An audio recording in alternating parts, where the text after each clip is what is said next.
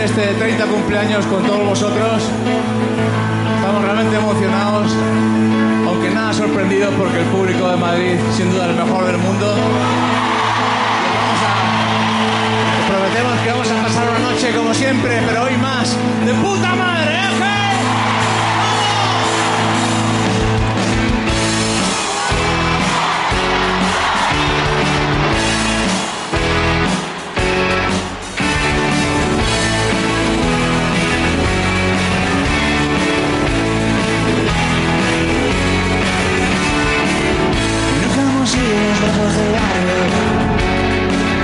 Y siempre hemos sido una cosa normal.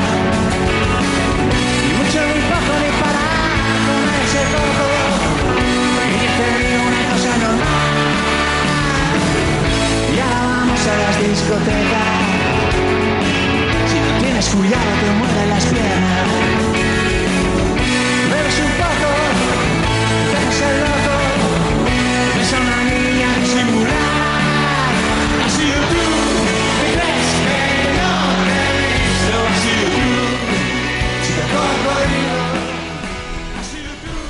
¿Qué tal? Muy buenas tardes. Estamos arrancando el fósforo con los hombres G. Sabemos que hay gente a la que no le gustan los hombres G, pero bueno, pues este, pues así se trata de esto, ¿no? Mi De querido- que no les guste. De que no les guste. No, de la pluralidad. Claro, claro. Gil, muy buenas tardes. ¿Cómo estás? ¿Qué tal, Oscar? Pues aquí regresando al programa El Fósforo. Y pues encantado de la vida con un calor medio complicado, ¿eh? Sí, la verdad es que se siente un calor como si no fuera Puebla, ¿no? Sí, sí, sí. Además, el calor. Y bueno, déjame decirte que una felicitación a todos los poblanos. Porque ahora que venía caminando, la ciudad luce maravillosa, ¿eh? Sí, claro. ¿Sabes qué? Muy limpia. Yo sé que es una tontería de todos los temas que vamos a tratar el día de hoy, pero sí es importante decirlo, ¿no? No, yo Que- creo, ¿sabes qué? Creo. Gil, que no es una tontería porque, pues, ya a estas alturas de la vida, tener una ciudad limpia, pues habla bien de quien la usa. Sí. Como pues sí. baño, ¿no? ¿Te acuerdas? Sí. Sí, sí, sí. Perdón, estoy atravesando mi manota aquí en el live stream. Es que, es que no queda bien eh, para ponerlo, pero pues ya ahí quedó. Y si se cae, pues ahorita vemos. Pues sí, Oscar, ¿cómo ves estas cuestiones del clima y Puebla luciendo majestuosa el día de hoy? Esto que mencionas, Gil, sobre la limpieza de Puebla, sí. Eh, eh, la semana pasada tuve la oportunidad de ir al vecino estado de Veracruz, en Jalapa, y la verdad es que sí está bonito, la, sí está bonita la ciudad de Jalapa, pero no está tan chida como Puebla de limpia, la verdad, ¿no? Tiene otras cosas en donde sí nos ganan, pero bueno, o sea, ya, ya, ya podremos hablar más adelante sobre eso. Claro, bueno, y hay que decir que, eh, pues, tratemos de cuidar esta ciudad. De pronto los domingos, los sábados, el zócalo se vuelve así como difícil de transitar y además con bastante, bastante basura. Oye, ya ni, ya ni te digo, el, el lunes por la mañana, Gil, Sí, a, las 6 de la mañana, bueno, no cierto, estaría yo mintiendo que a las 6 de la mañana paso por ahí, a las 7 y 10. bueno, no es cierto, un poquito antes de las 7. No es cierto, No es cierto, eh. A las 7 de la mañana que pasa uno por el Zócalo capitalino de Puebla, eh, pues en- se encuentra uno con cada basura, con pues un Ah, olote por ahí. Yo dije, no, es. ¿Qué eso le dice a la gente? No, no, no, no, con cada, o sea, con, con la forma en la que uno tira basura, me refiero. Eso es, a, eso es a lo que voy. Un olote por aquí, unas papas por allá, las palomitas del... ¿Cómo se llama? Del cine también, este, Sí, pues por ahí sí. regadas y, y, pues bueno, ahí está. Eh, pues le mando un saludo a toda la banda que nos está escuchando. Gil, ¿tú tienes a alguien a quien quieras mandarle saludos especiales? Pues no, más bien a toda la banda que nos escucha, que está sintonizando. Bueno, no sé si sintonice en internet. Pues digamos que sí. Bueno, así, pues- se, así se le da de decir, yo creo, ¿no? bueno, aquellos que están sintonizando a través de www.mexicoprioridad.com y bueno, los que nos están siguiendo por tu cuenta en Facebook. Así es. Realidades y opiniones. Bueno. www.mexicoprioridad.com Ah, perfecto, ahí está. ahí está la página. Sí, fue, fue así, bueno. Pues, pues si eso quieres decir. está No, bien. no, no, sí, sí, sí. Oye, Gil, pues eh, la verdad es que. Ah, un saludo a Edomex también, por supuesto, al Estado de México. Al Un saludo a toda la gente, como decíamos, de Jalapa, que pues no visitamos la región cafetalera de Coatepec y de Jico, pero pues que saben que los llevamos en nuestro corazón. Y bueno, pues también a la banda, este, pues que nos está viendo, como bien dice Gil, a través de del live stream, pues tenemos un montón de noticias que se han ido acumulando. Creo que es el primer programa del año que hacemos, Gil. No. No, no. no, es que no. Pensé que era nuestro primer programa. Pero bueno, oye, se acumuló un montón de. Se fueron acumulando un montón de datos. eh, pues de, de que resulta que, que. ¿Quién lo diría, Gil? Me sorprendió que Andrés Manuel, José Antonio Meade, eh, Anaya. Son los candidatos. Después de que hicieron la precandidatura, Sí. ellos son los candidatos. ¿Quién lo diría? Sí, además es una cara tan complicada, ¿verdad? Sí, en cada sí, partido. Yo la verdad es que no pensé que fueran a ganar ellos. Yo lo veía cerrado. Pues lo, lo decimos en broma, pero es ridículo, ¿no? Pues Estas- sí. estas, estas decisiones que ha tomado el Instituto Electoral.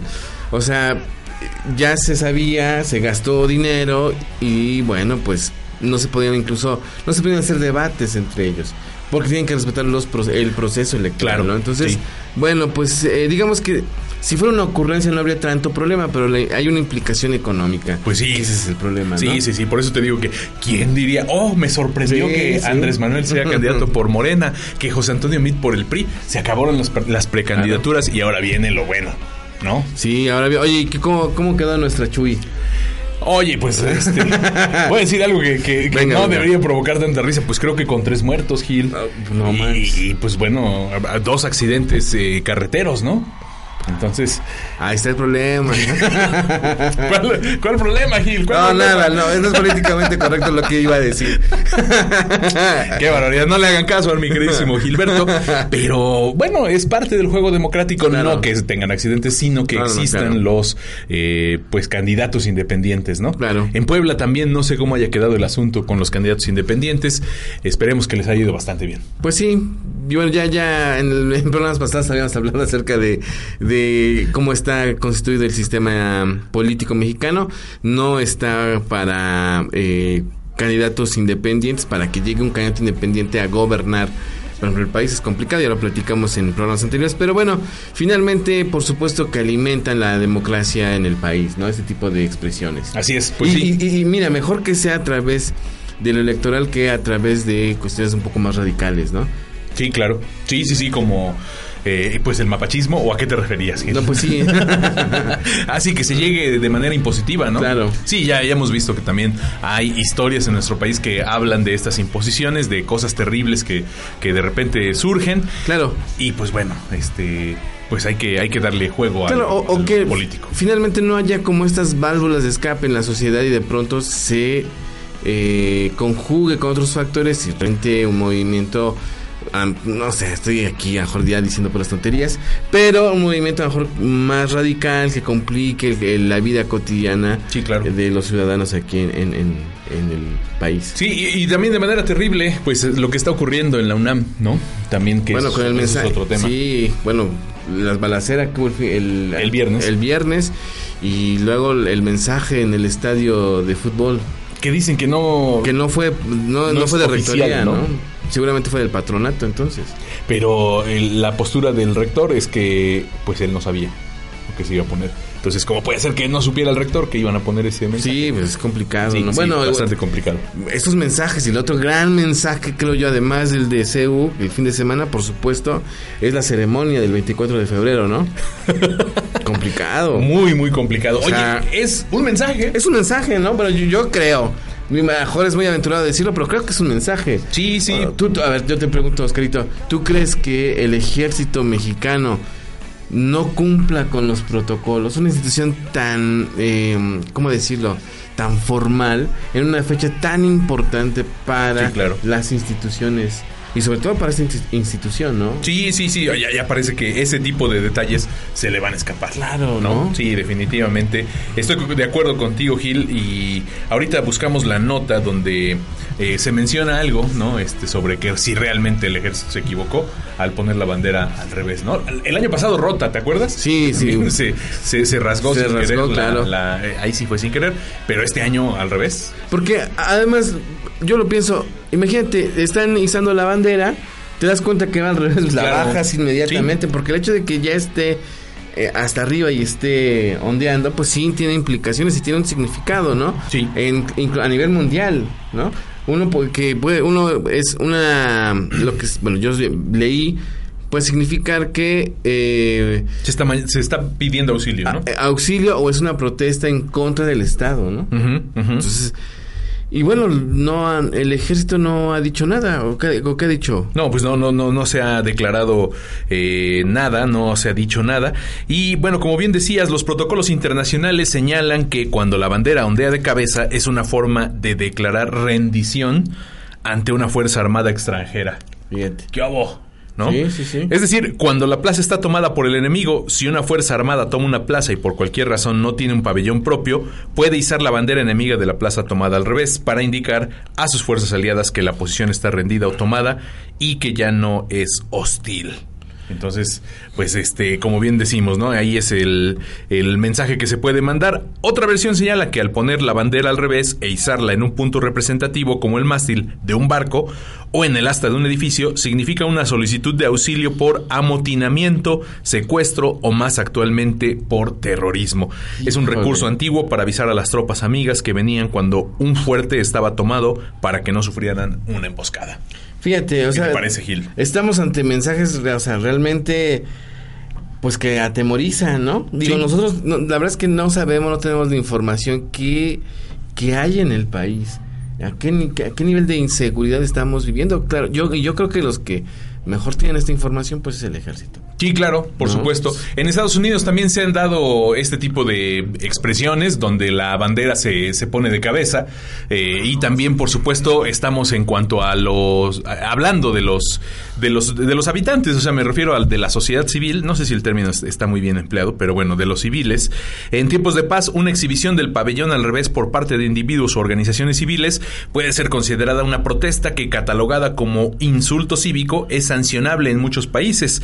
Lo mismo ocurre con la quema de bandera en manifestaciones callejeras. Bueno, pues ahí está, ¿no? Entonces, eh, pues ya se debe haber llevado una multota el señor que, que puso. Ay, ay, ay. este, aquí el Gil está poniendo unos videos, ¿verdad? Es que está viendo porno. quiero- quiero- Ahora sí Eso que está bueno. abrió un- un video de gemidos. Ah, sí, exactamente. No, no, me pasó eso en el salón de clases, no manches. Ah, ¿esto por qué Y luego, sí, gemidos? sí, además ¿Por qué un escucha? amigo, un amigo me hace una broma.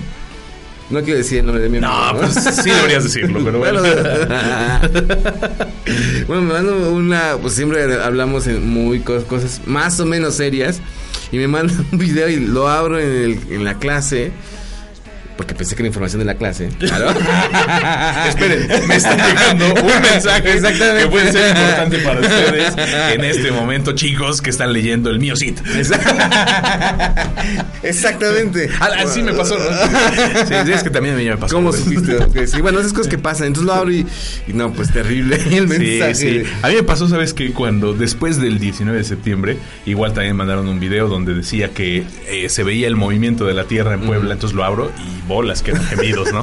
Lo bueno es que ese día estaba yo solo. Ah, bueno, Pero bueno, bueno. entonces eso, eso fue bueno, ¿no? Bueno, pero regresando al tema, Oscar, Ah, sí, claro. me, me pa- me parece que sí es importante todo esto que estás mencionando y que está mencionando la, la fuente. Porque, bueno, hay un lenguaje definitivamente que nos está... eh, que nos está llevando a esta reflexión. ¿Qué es lo que trató de decir el ejército? ¿En qué condiciones está el Estado mexicano? Y eh, pues eh, creo que se viene una elección, esto, esto confirma que viene una elección bien importante para Sí. el país. Más allá de la decisión que se tome, es fundamental para el país. Yo creo que es la elección más reñida desde hace pues casi 25 años, Claro, ¿no? sí, sí, sí, Este, claro. Digo, ya después de estudiarla, la del 88, pues sí sabemos que fue una elección muy, muy reñida, pero que no se preveía así. ¿no? Sobre No todo, ¿sabes preveía que. Yo creo que por el contexto social en el que estamos, o sea, eh, hay un puntero, ya hablaremos a lo mejor más, si nos da tiempo hablaremos de cómo van la- los- las encuestas, pero eh, más bien el contexto, ¿no? Eh, un país que ya tiene poca expectativa de crecimiento económico, donde hay una crisis social terrible en lo económico y lo más terrible en lo en lo social con la violencia. Que yo creo, no sé si después de la revolución mexicana había ese- estos estándares de violencia. Bueno, pero se luchaba por un ideal, ¿no? Claro. Por formas de ver el país, por formas de organizar el país. Aquí se está luchando simple y llanamente por el mercado. ¿no? Sí, claro, sí. Que Es, eso es es como de cuatreros, ¿no? Sí, pues lo, sí, claro. Y los mercenarios, ¿no? O sea, el, el país se ha convertido en un país de mercenarios, ya no de políticos. Sí, sí, sí, también esto que estás mencionando me parece eh, muy fuerte, Gil. Pues ahí está entonces, eh, pues este primer tema que con el que arrancamos el, el fósforo. Eh, Siempre se le queda uno después de mucho tiempo esas ganas de decir el informativo, ¿verdad? bueno, pero pues este programa informa. Claro.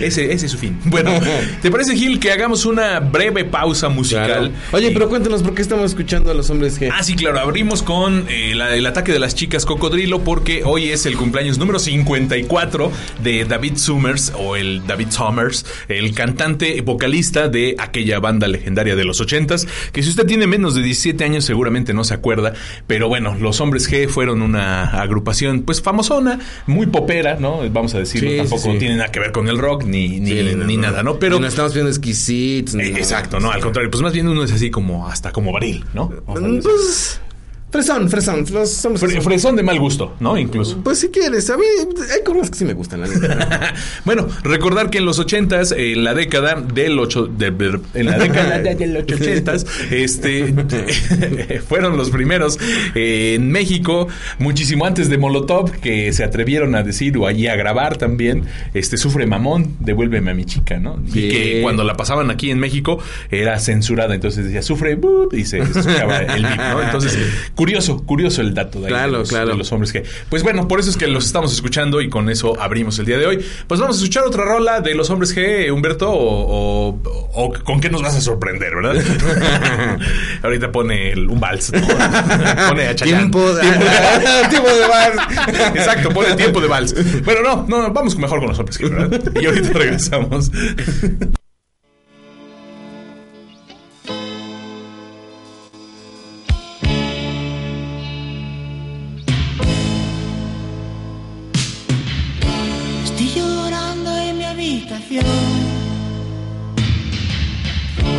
Todo se nubla a mi alrededor. Ella se fue con un niño pijo. Tiene un Ford Fiesta blanco y un jersey amarillo. Por el parque les vio pasar.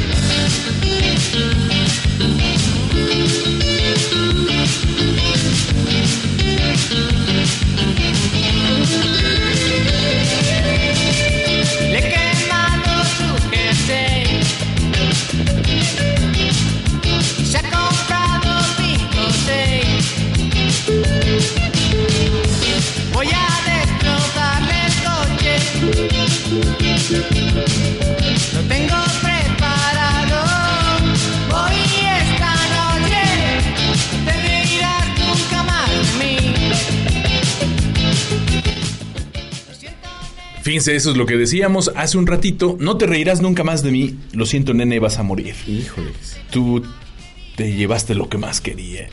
Hijo, no manches. Oye, es un Oye, poema, ¿eh? Su, su nombre es un poema musical.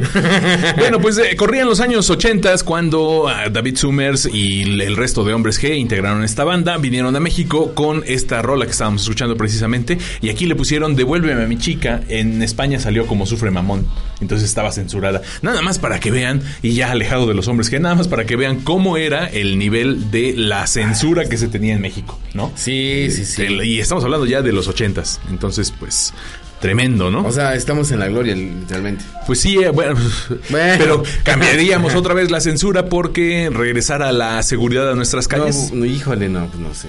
No, somos, no, no sé. Pues yo no sí, no. sé, no, no sé. ¿Tú sí? Pues porque teníamos estas fugas, Gil, de, pues aunque sea bien los hombres que.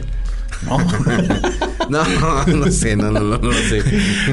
pero podía salir a las 3 de la mañana sin ningún problema. Sí, sí, es verdad, es verdad. Sí, güey, está muy complicado el país. Sí, bueno, tienes razón. No se puede todo, ¿verdad? No se puede todo en la vida. Pues sí, ni modo, ni modo. Este, pues qué, ¿con quién seguimos? Oye, pues, este, ¿por qué no nos vamos con saluditos? Claro, por supuesto. Mira, le queremos mandar un saludo a mi hermano Javier Alarcón, que nos está viendo. Mira, fíjate, cuando yo digo Javier Alarcón, la gente cree que es el de... El, el Televisa, el, de ¿no? Televi- el que era de Televisa que ahora está Ah, en imagen. No, pero no, mi hermano así se llama. Mis papás le pusieron así, sin saber que pronto iba a haber un famoso, Javier Alarcón. A Andrea Sánchez también te manda saludos, Gil. Andrea, Andrea, Sánchez, por supuesto. claro. A- a- a- es que ya estos ya nada más nos, están viendo, esos no nos mandaron saludos, pero pues manden sus saludos.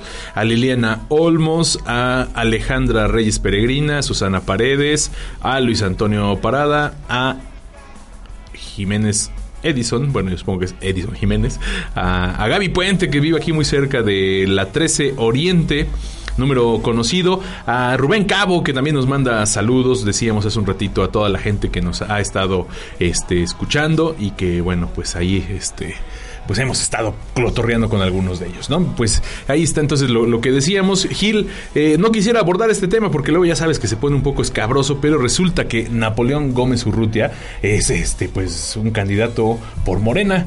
Eh, y sabemos quién es Napoleón Gómez Urrutia, que fue en algún momento líder de la. de la- del, del sindicato de mineros, ¿no? Este, Cuando pasó, bueno, cuando estalló esto por Gómez Orru- este, perdón, pasta de conchos, ¿no? Ajá, exacto. Y que además, eh, por mucho tiempo ha sido el líder del sindicato y que tiene, pues, por herencia de su padre, eh, este, este puesto. Un poco curioso este, lo que ocurre con, con Napoleón Gómez Urrutia, porque su padre, que también ya era líder del sindicato de los mineros, le hereda el puesto cuando había mucha gente que, que quería eh, ser el, el líder. A punto de, de morir su padre, lo nombra prácticamente como el heredero de, ese puesto. y, y fíjate que Gil, resulta que Napoleón Gómez Urrutia no quería ser el líder del, del sindicato. Una vez que entra a ser... Cuando, oye, cuando, cuando todavía en el país, o no sé si todavía existe, yo, hay algún grupo que todavía sí ahí en Atlacomulco, pero todavía se manejaba como esa cuestión del de feudal, ¿no? Sí, claro. Sí. Heredar el poder Heredar el poder, efectivamente, ¿no? Entonces resulta que, que le hereda el poder y él empieza a recibir un montón de lana de, de manera tal que pues que se hace pues millonetas, ¿no?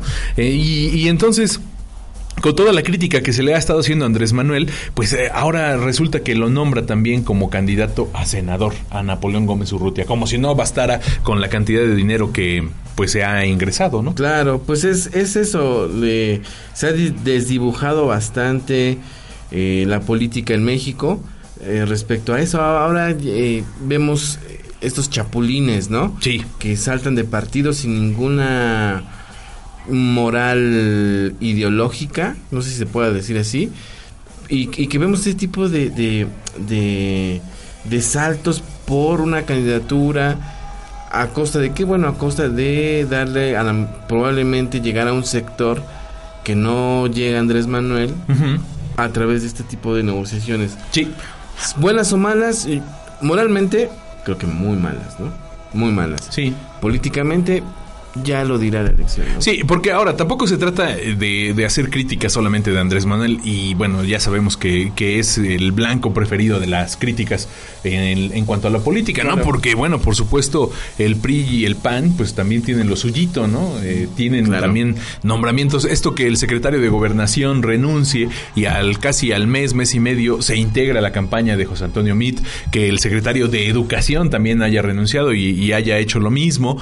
Eh, ¿qué, qué otro? Bueno, que este, este señor que se quitó el bigote, que también era senador, eh, Beltrones, pues también está dentro de la campaña. Claro. Eh, Jackson también este, está. O sea, hay un montón de gente que, que vaya, vaya personajes que son, ¿no? y aquí en Puebla mejor ni te cuento cómo están las cosas porque están es igual que en el país Priistas ya con Morena, priistas de cepa, panistas, en fin, eh, es ahí, eh, complicado, ¿no, Oscar? O Sí, sea, sí, sí. ¿Por qué vamos a votar? Eso A es lo que te iba a decir. Guadalupe Loaesa este, escribía la semana pasada en, en la jornada eh, sobre esto. Se- se- se- su, columna, discúlpeme usted, ya me dio un poco la trabazón.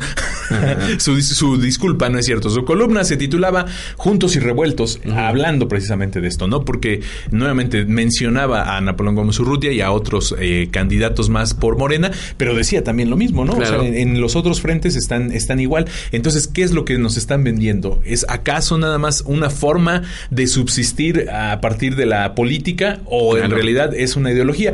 Que más allá de los, de los partidos políticos, a mí me llama mucho la atención y me deja también con una incógnita tremenda de saber qué es lo que está haciendo la ciudadanía, qué es lo que estamos haciendo nosotros como, como gente pensante al votar o no votar por estos señores, Claro. ¿no? Porque entonces, ¿qué, Claro. qué onda con nuestra ideología también, Sí, no? sí, ¿Hacia sí. dónde se va?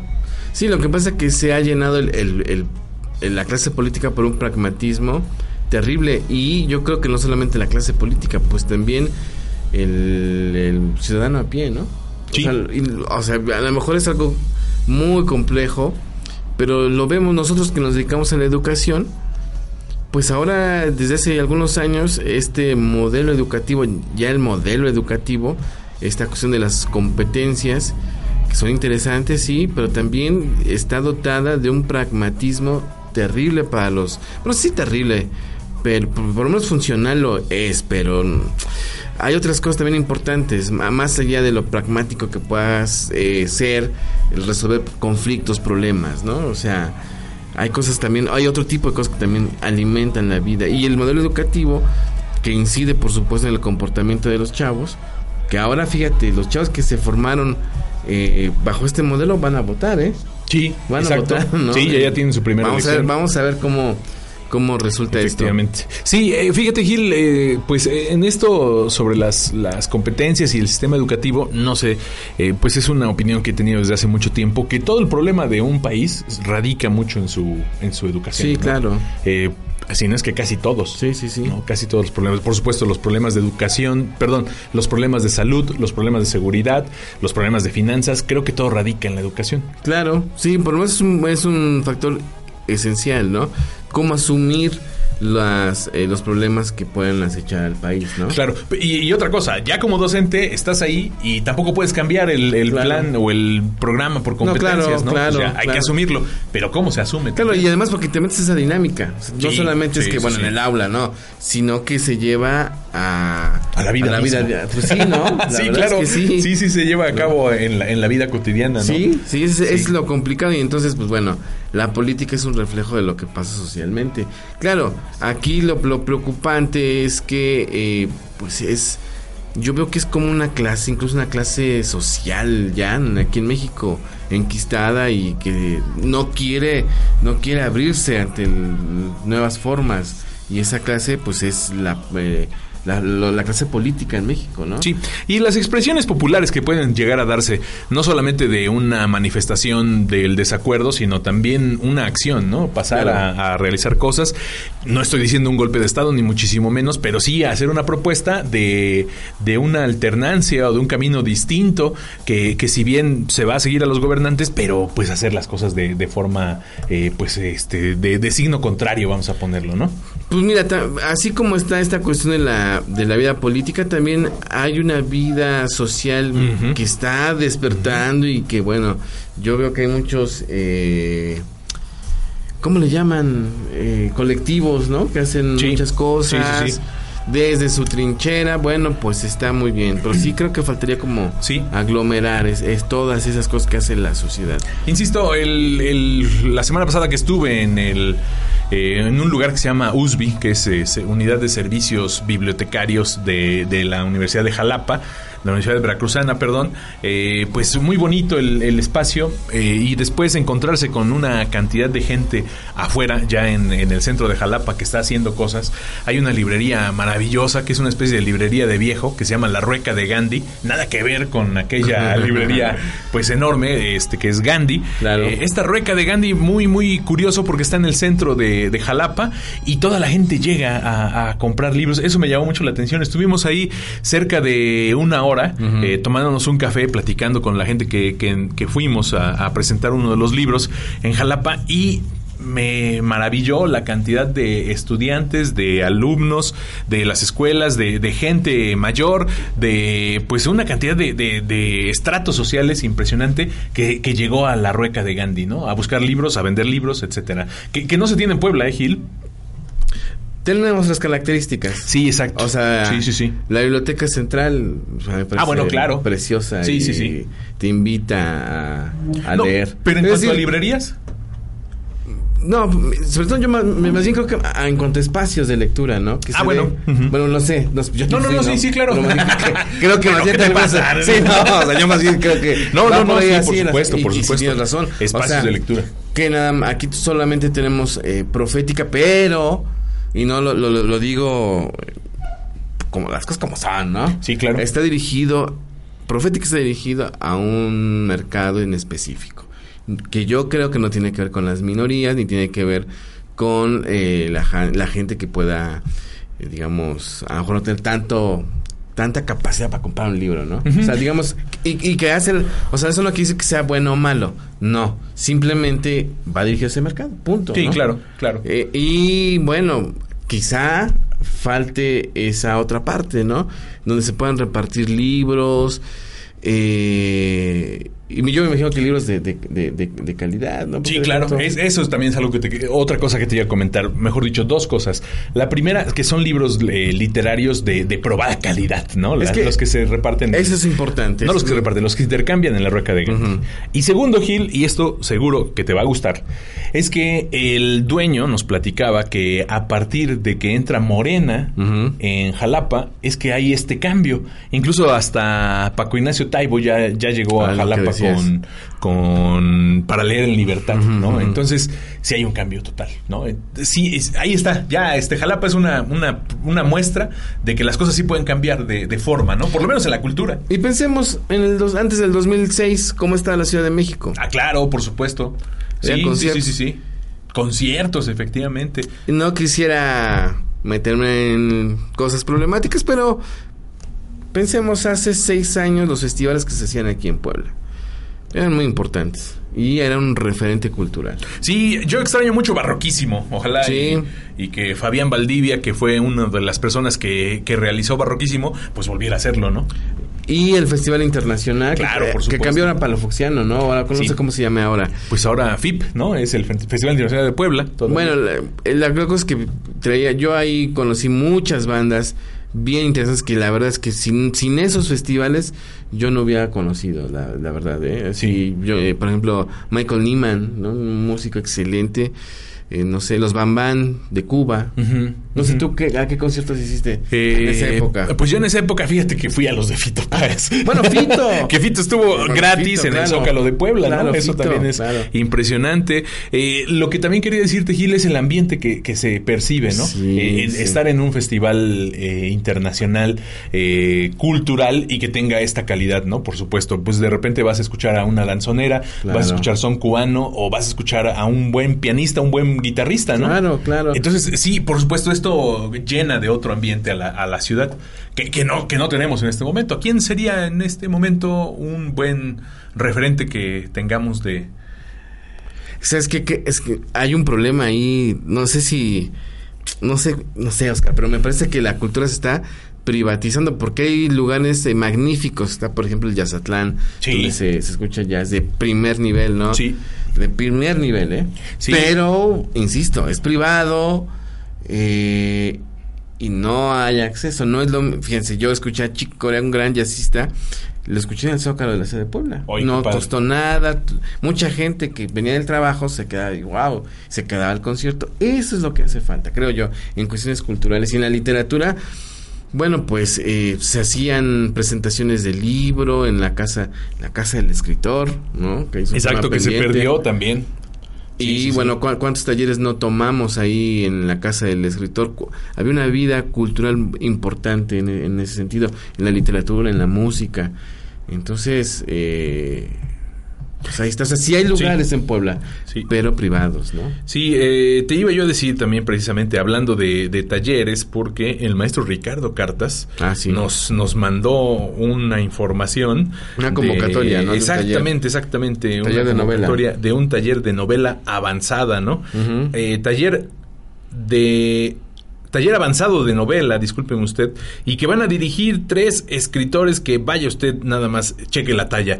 Ana García Bergua, que acaba de ganar el Premio Nacional de Literatura de Bellas Artes, Daniela Tarazona, que también es escritora y editora, y David Miklos, que, bueno, estaba yo leyendo un poco su tweet o sus tweets en la, hace un rato en la tarde, entonces él va, ellos tres van a estar impartiendo estos talleres muy, muy interesantes, Eh, van a ser eh, viernes de 5 a 9, sábado de 10 a 2 y de 4 a 8 y domingo de 10 a 2 de la tarde. Entonces pues vayan a estar ahí presentando ellos eh, pues su, su taller de, de novela. Es un taller de, de avanzado de novela para la gente que ya tiene pues un poco Claro. este digamos que enganchado ya eh, su proyecto y que quiere pues este llevar a cabo, ¿no? Entonces, Claro. bueno, esta es una, una muestra más de que, Claro, y eso que te iba a es- decir. la luz al final del túnel. No, y además es que, por ejemplo, la universidad, Claro, también. el complejo cultural universitario tiene muchísimos eventos, muchas veces gratuitos.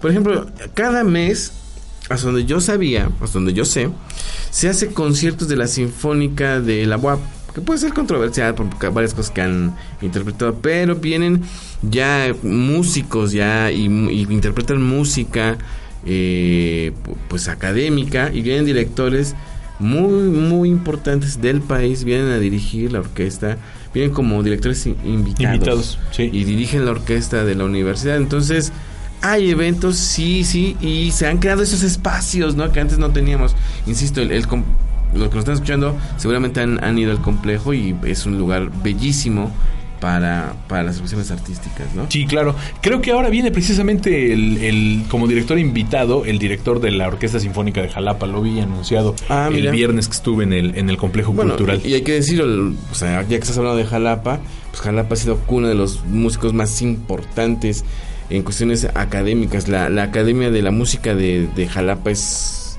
vastísima, ¿no? Y es una de las mejores orquestas a nivel nacional. Fíjate, uno que es neófito en el asunto, Gil, deberías, deberías educarnos. y ven aquí escuchando a los hombres que...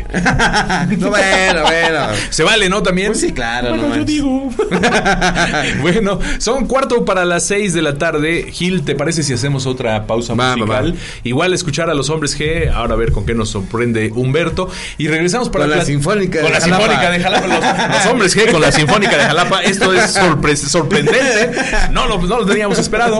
Y regresamos, Gil, ¿te parece para platicar un poco sobre los deportes? ¿Cómo le fue a los equipos Sí, poblanos? claro. A, a los Pumas, por supuesto, también, ¿no? Que le fue bastante, bastante nuestros bien. lobos. A nuestros lobos del agua.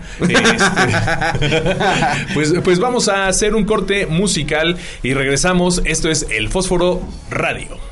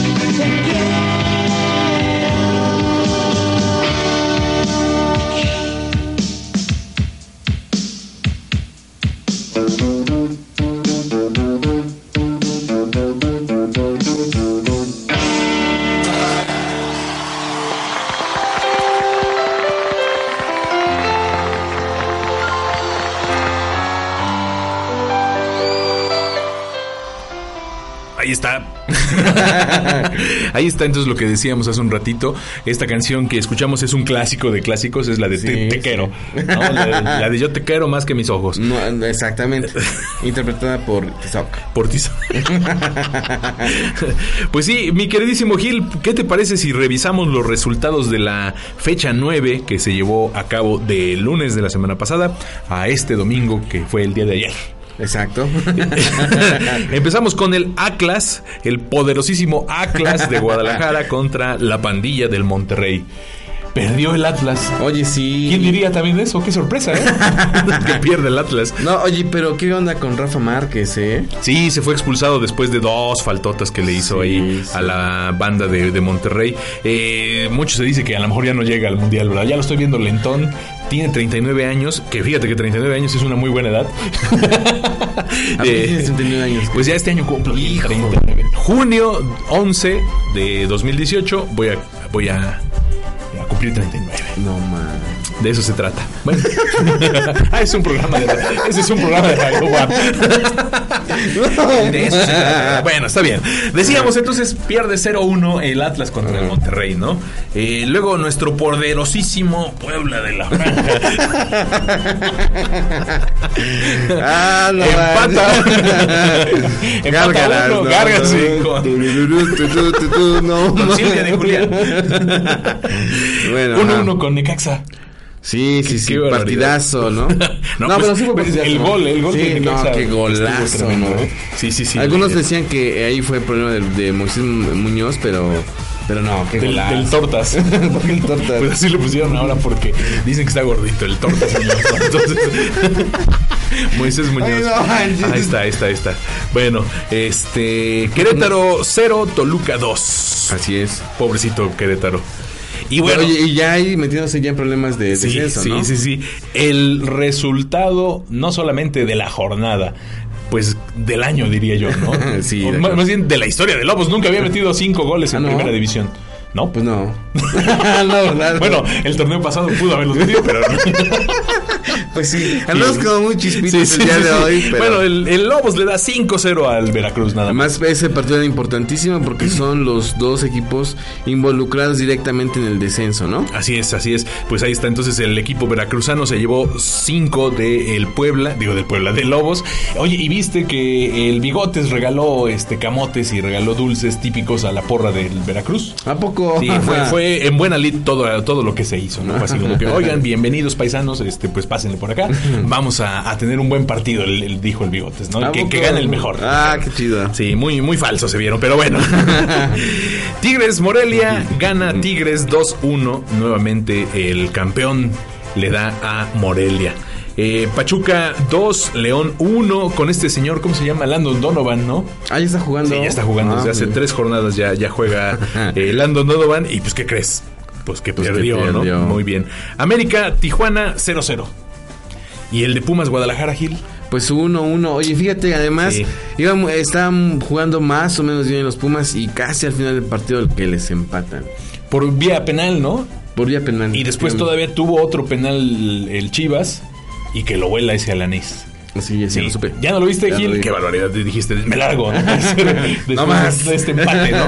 Bueno, resulta que en el casi minuto 89, 88, por ahí, eh, Alanís tiene el gol del Gane para poner 2-1 al marcador eh, a favor de las Chivas Rayadas de Guadalajara y que lo vuela. Híjole. Entonces, el primer penalti lo tiró a su derecha, raso, eh, muy, muy raso y muy fuerte, muy colocado, como dicen que se debe tirar el penalti, ¿no? Fuerte, raso y colocado.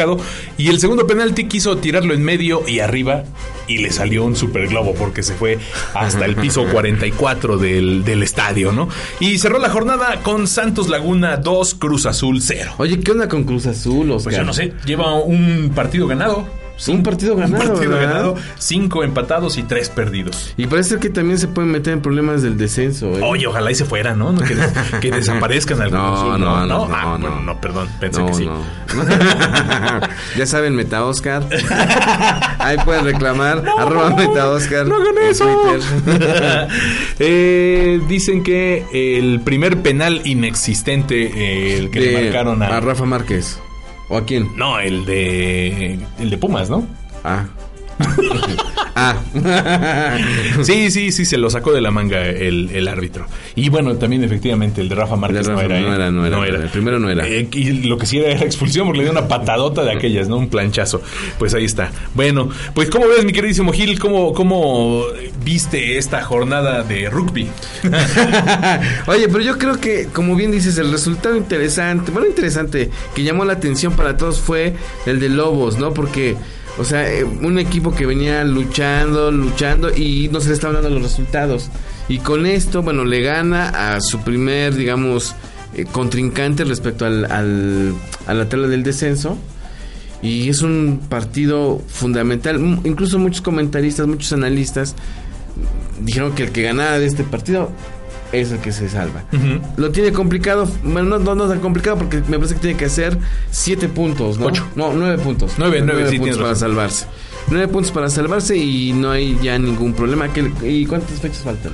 Eh, pues estamos a la mitad, es fecha 9, este, eh, ocho fechas, fachan, fa- fachan, no, ocho, ocho ocho fechas. fechas, fachan. Nos faltan ocho fechas para que se acabe. Entonces, bueno, yo creo que Lobos va muy bien y, y pues se puede salvar. Y eso es una noticia importante para todos los universitarios y los poblanos. ¿no? Así es, tiene que ganar tres partidos, ¿no? O sea, le puede ganar al Atlas, le puede ganar a Puebla y le puede ganar a Morelia. Y ya. Y ya con eso. No sé si ya jugó con Morelia, pero bueno, le podría ganar también a alguno de estos, ¿no? Efectivamente, Claro. pues ahí está, Gil. Entonces creo que sí es un buen resultado para, para Lobos, que por cierto vi un cartón por ahí que sacó alguien eh, donde se ve un lobito eh, y en la mano sostiene un tiburón y se le acerca un águila y a un puma y dice, este fue al que no le pudieron ganar. Ah. está bueno, está, Está bueno, bueno. El, el cartón. Pues, eh, pues ahí está, Gil. No sé si tengas algo más, Gil, el cartel de la lucha libre, que hoy es lunes, recuerden. Y Ah, sí, hay que y ir, que claro. hay que ir a, a ver a los enanitos luchar y por supuesto también a, a Blue Demon y el Santo y el Cavernario, ¿no? Oye, antes de irnos, ¿te parece? Rápidamente Sí, claro. revisamos eh, cómo van después del- de, que terminaron las eh, precampañas. ah, sí, ¿Cómo claro. quedó? Hay que echarle entonces esa visión. Bueno, resulta que eh, ya para cerrar, en primer lugar quedó Andrés Manuel López Obrador, en- insisto, en son las precampañas que fue hasta febrero, ¿no? Hasta el primero de febrero. Bueno, ¿cuándo acabaron? El, no, terminaron la semana pasada, ¿no? semana pasada, ¿verdad? Sí, sí, sí. Bueno, el- el- en primer lugar, Andrés Manuel con el 27.1%, según la encuesta Mi- Mitofsky. Y seguido de eh, Ricardo Anaya con el 22.3%. Y finalmente, en un peligrosísimo tercer lugar, José Antonio Meade con el 18%. ¿Cómo ves? Pues eh, O sea, a su 18%. 18% es. Cayó, pues sí, cayó, sí, cayó sí, sí. terrible. Sí, es, es nada, ¿no? Es nada, y fíjate, eh, aquí lo interesante, 22.3% de Ricardo Anaya y 27.1%. O sea que hay una, ya están tomando Ya es una distancia. diferencia, sí, ya es una diferencia ¿no? importante. Y luego todavía, todavía Ricardo Anaya sale a explicar con su pizarrín eh, cómo fue lo de la venta del, Claro. de la eh, bodega, ¿no? Que, que según hizo en, en Querétaro. Bueno, pues ahí Oye, está. Oscar, y ahora que viene tu cumpleaños, ¿te vas a levantar a las 3 de la mañana para sacarte una foto? Como lo hizo Ricardo Anaya. Sí, vis- viste todo lo que No, hubo. ¿En serio? ¿Se tomó una foto a las tres de la no, mañana? se tomó una foto en la mañana con su familia, muy arregladitos y muy peinaditos. Y comentó que era su cumpleaños y que lo estaba festejando con su familia. Y obviamente el Twitter se puso. ¿Eso cuándo fue? Gil? ayer, ayer. Ah, caray, no, no, no me di cuenta. Está, está chido, además. Este, pues mira, Gil, yo creo que no voy a tomar la foto porque ni familia tengo. Ah, ya, Oscar. O sea, no, bueno, ah, no ya, tengo esposa, ya no pues tengo esposa ni tengo hijos. Pero tienes a tu hermano, a tu papá. Bueno, sí. No, oye, pero ¿cómo que bueno, no manches? No es cierto. ¿verdad? Pero ellos tienen ya su familia hecha también, ¿no? Pues sí. A lo que me refiero.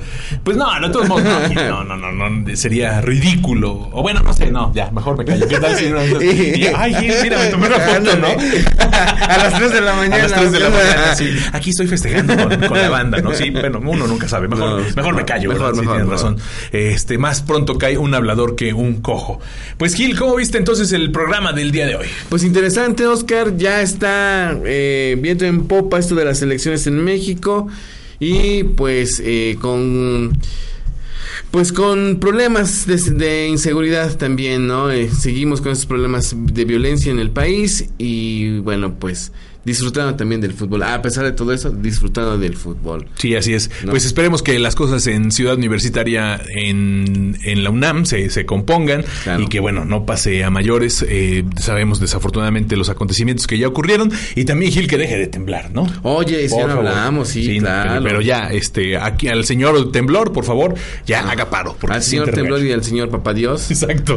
Sí, oigan, hagan paro porque se siente regaño. Horrible, No, ¿no? sí, se siente muy feo. ¿Dónde estabas el, el viernes dando clases? No, Cuando- estaba yo en La Habana. Ah, es cierto, ¿verdad? Estabas Sí. en La Habana. Bueno, entonces ni sentiste No, no nada. sentí nada. Pero bueno, pues los que sí lo sentimos. este, No, dicen que estuvo muy feo, ¿En, ¿no? en Cuba no tiembla? Pues fíjate que solamente nos están explicando que en la parte oeste de la isla es donde más o menos llega a temblar. No, pues, es que además si tiembla en, en, por ejemplo, en la, en La Habana Vieja, se destruye. O sea, se cae, ¿no? Están sostenidas sí, así sí, sí, las sí. casas. Un, viento así como los que hay en Veracruz acaba con La. Bueno, vámonos para Argentina, como hizo el ruso Brailovsky cuando tembló en el 85, que se fue y que todavía lo siguen buleando. Por eso, perdónanos, rusos, sabemos que escuchan nuestro programa. y sabemos que es difícil vivir un temblor, ¿verdad? Sí, sí, muy, muy difícil. Da miedo, Pues da ahí miedo. está. Bueno, Gil, pues muchísimas gracias por permitirme una vez más No, estar contrario. Acompañándote en los micrófonos. Al contrario, es que un gusto, como siempre, compartir los micrófonos contigo. Y bueno, pues esperemos vernos la próxima semana. Así es. Eh, muchísimas gracias a Humberto que estuvo también monitoreándonos y por supuesto en la producción, en los controles, en la música de Hombres G, que hay que repetirlo cada semana. Y pues nos vamos, ¿no, Gil? Así es, Oscaritos. Gracias, nos estamos escuchando la próxima semana. Adiós. Bye.